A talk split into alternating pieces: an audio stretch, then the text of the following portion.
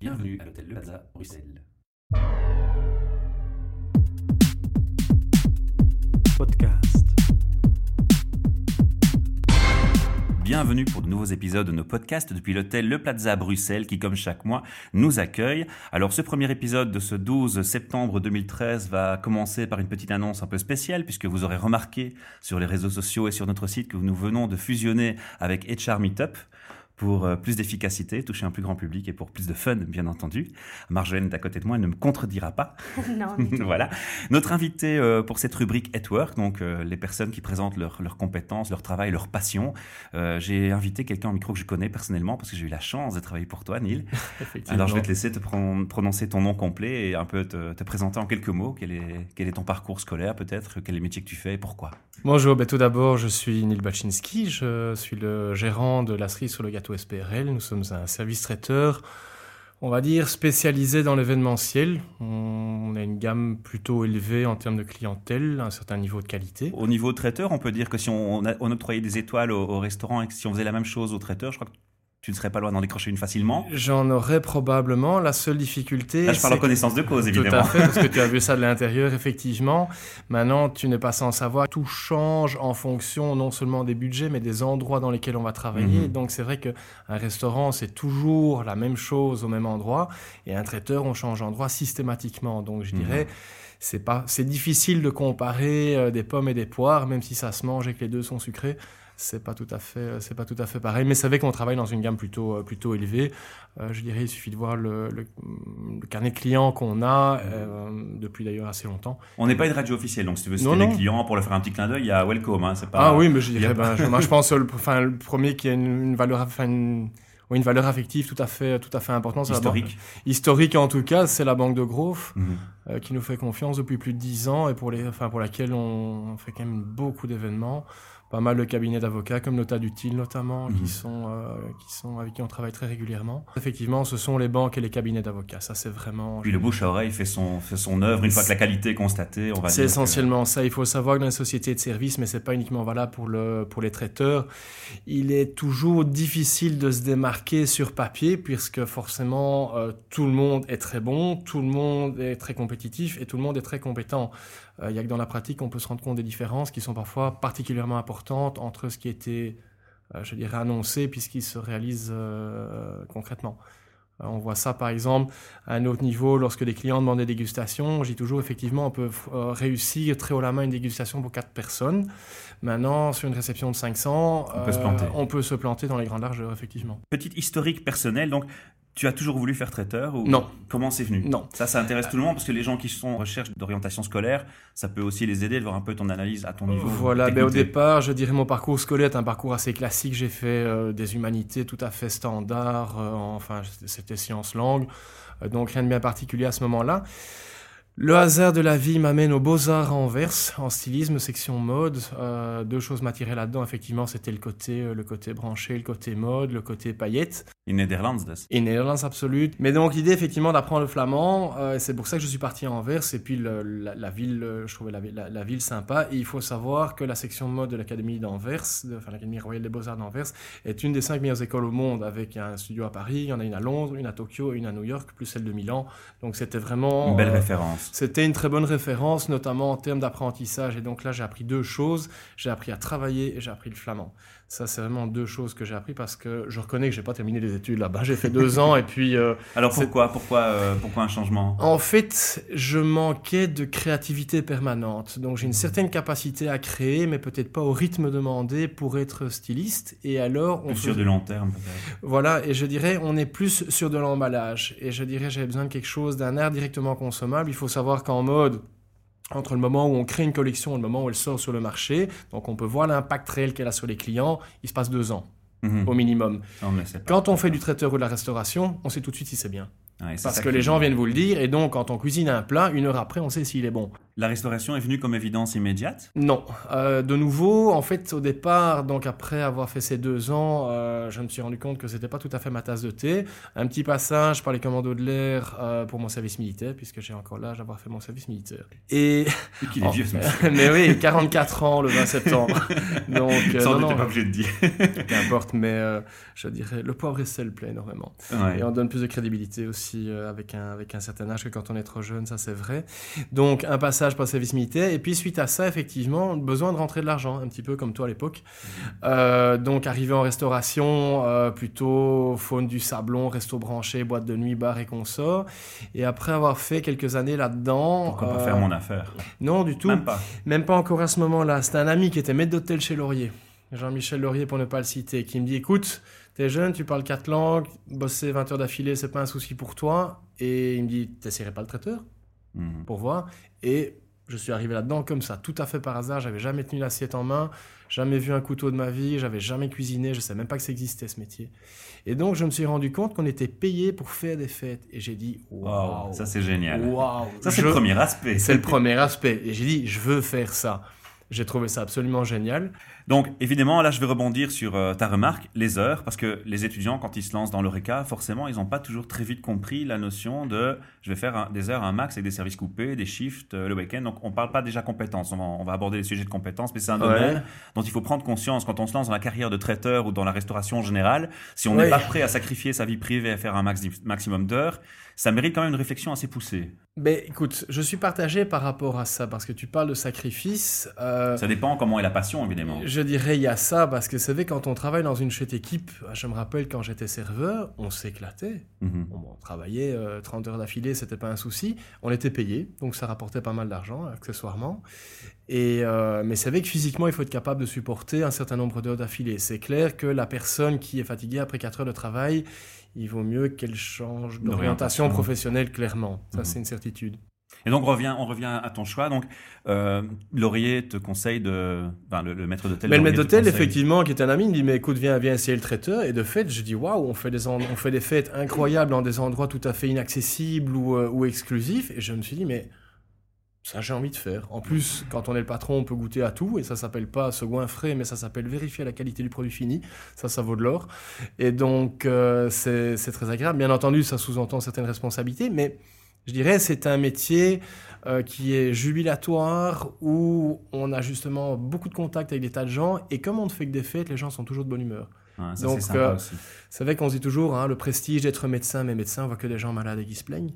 Euh, je dirais, moi, je trouve ça démoralisant. Donc voilà, je préfère faire du traiteur. On... Des gens souriants qui s'amusent. Qui s'amusent et à qui on donne du plaisir finalement en cuisinant de bonnes choses. Donc ça fait partie des grands plaisirs de la vie. Ils font la fête, ils mangent, ils boivent, ils s'amusent.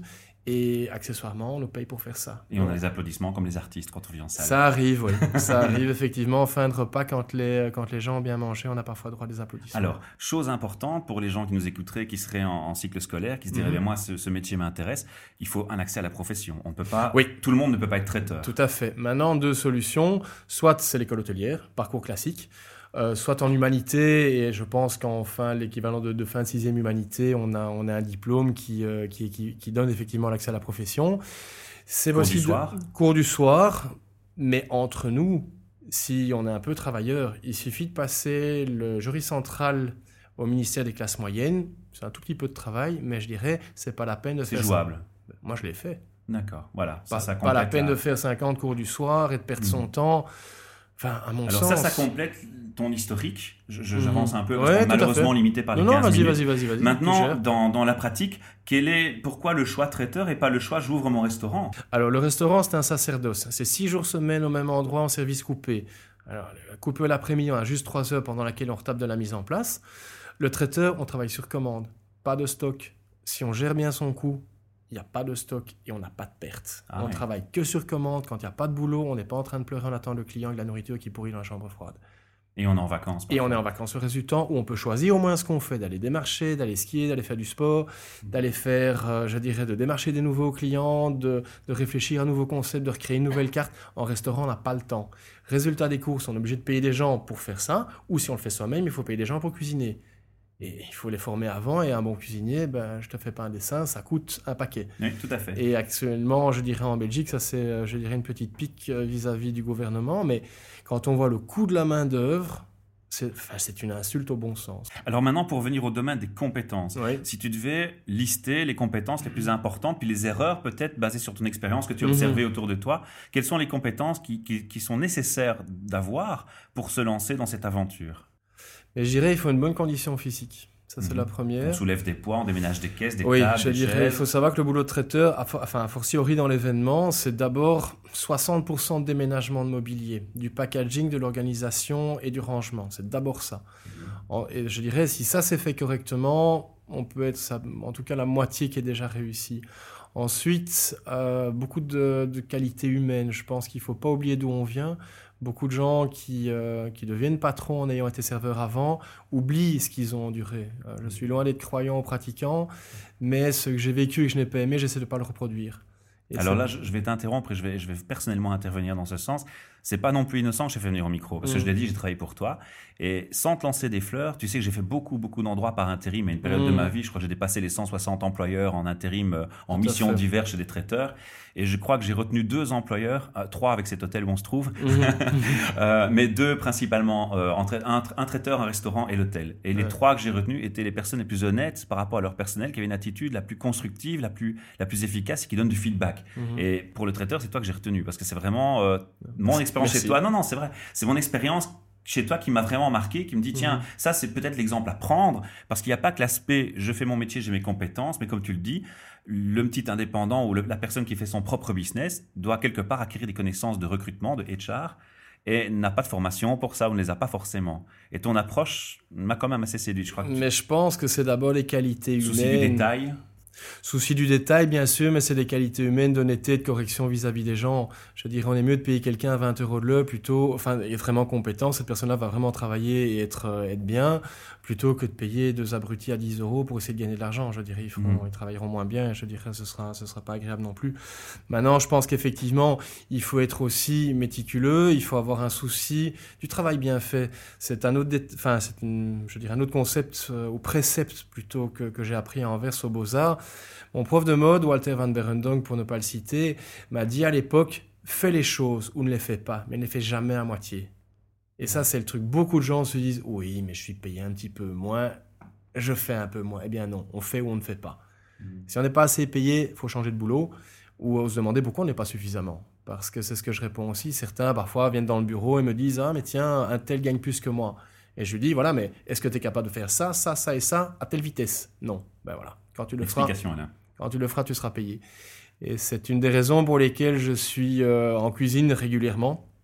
Euh, pas autant que j'aimerais malheureusement, mais euh, en tout cas sur événement, je fais les montages, les démontages, maintenant de moins en moins aussi parce que j'ai besoin de ma tête et qu'avec la fatigue, je réfléchis moins vite.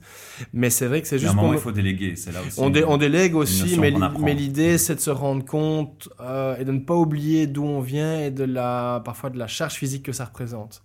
Parce que je pense que beaucoup d'employeurs oublient que leurs serveurs, les gens qui sont sur le terrain, c'est assez, enfin c'est un, un boulot qui est physiquement On est exigeant. debout tout le temps. On est debout tout le temps, puis les heures sont là, donc Il c'est fait chaud, fatigant. il fait froid, on passe en cuisine chaud, Et on passe dans la salle euh, plus fraîche. On essaye de rester de bonne humeur, et donc c'est vrai qu'avec la fatigue, c'est moins facile, et donc c'est ça qu'il faut essayer parfois justement de, dont il faut tenir compte pour le personnel et euh, essayer d'être, euh, oui, je dirais juste correct par rapport à ça. Le fait de remettre parfois un petit peu les mains dans la boue ou d'être en première ligne, euh, remettre les pendules à l'heure, et Mhm. nous, nous rappelle, je dirais. Alors, quelle autre, quelle autre compétence encore on peut cibler? J'imagine que si tu es indépendant et donc traiteur, tu, tu dois approcher toi-même tes clients. Tu fais jouer un Bien carnet d'adresses? Euh, en général, c'est des relations. Maintenant, c'est vrai que je dois être honnête, je n'ai jamais très bien compris pourquoi ça marchait ou ça ne marchait pas. Euh, on essaye, enfin, c'est pas qu'on essaye, on fait toujours de son mieux. On est toujours euh, plus qu'à fond dans ce qu'on fait. Maintenant, je dirais la perception qu'ont les gens du travail réalisé dépend de paramètres qu'on ne maîtrise pas forcément. Ça peut être la bonne humeur du jour, ça peut être la combinaison des différentes personnes qui sont sur place. Euh, je prends un exemple, vous invitez cinq copains pour faire une fête à la maison.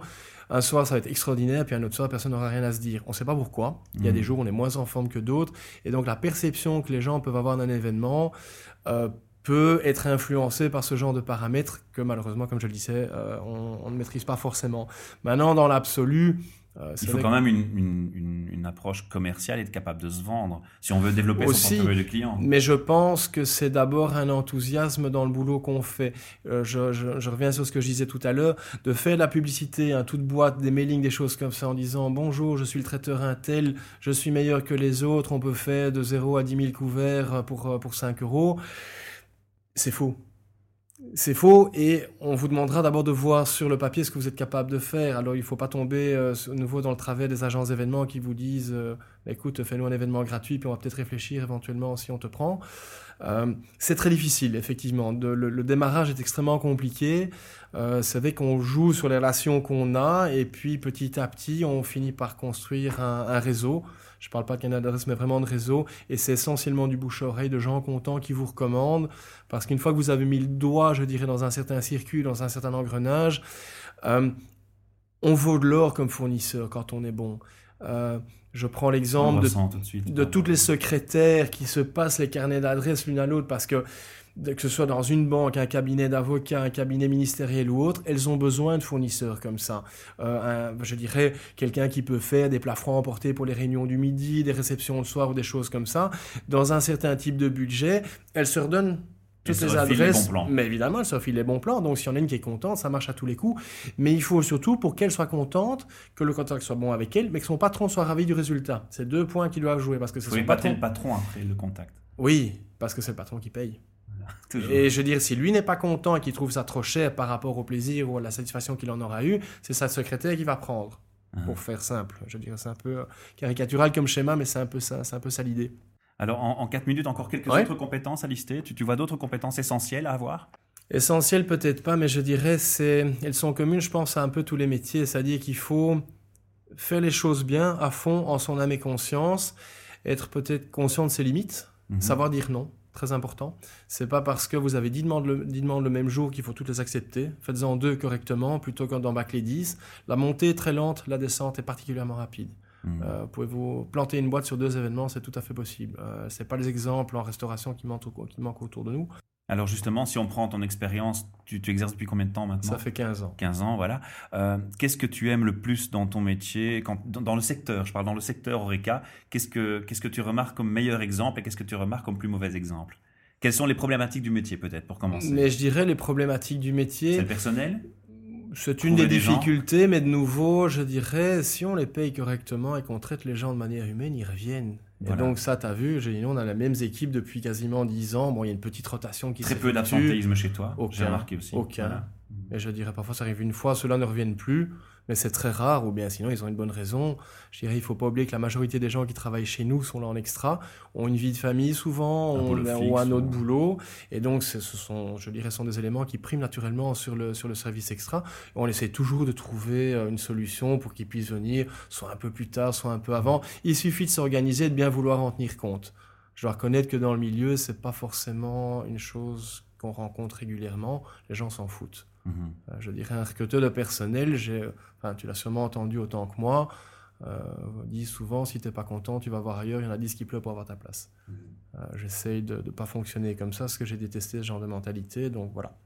Ça, c'est ça explique aussi peut-être leur problématique d'absentéisme au dernier moment. Aussi, bien sûr, parce que c'est. Et puis, ça veut si on paye mal quelqu'un, ben, il se dit pour ce que je vais gagner, le nombre d'heures que je vais faire, si j'appelle pas, c'est pas grave. Alors, les choses qui t'émerveillent encore maintenant, après 15 ans? Ah, la bonne humeur des gens. Toujours. C'est ça, c'est le, c'est le, côté chouette effectivement, et la manière dont on s'amuse finalement en travaillant. Comme je dis, on fait, on fait les fous dans le boulot, mais c'est, on fait les fous, on fait les fous sérieusement. Donc en fait, c'est vrai qu'on s'amuse beaucoup. Et, euh, et j'ai pas mal de, de membres de l'équipe qui me disent tiens, bon, c'est bien les vacances, mais le boulot nous manque. On a besoin de recommencer.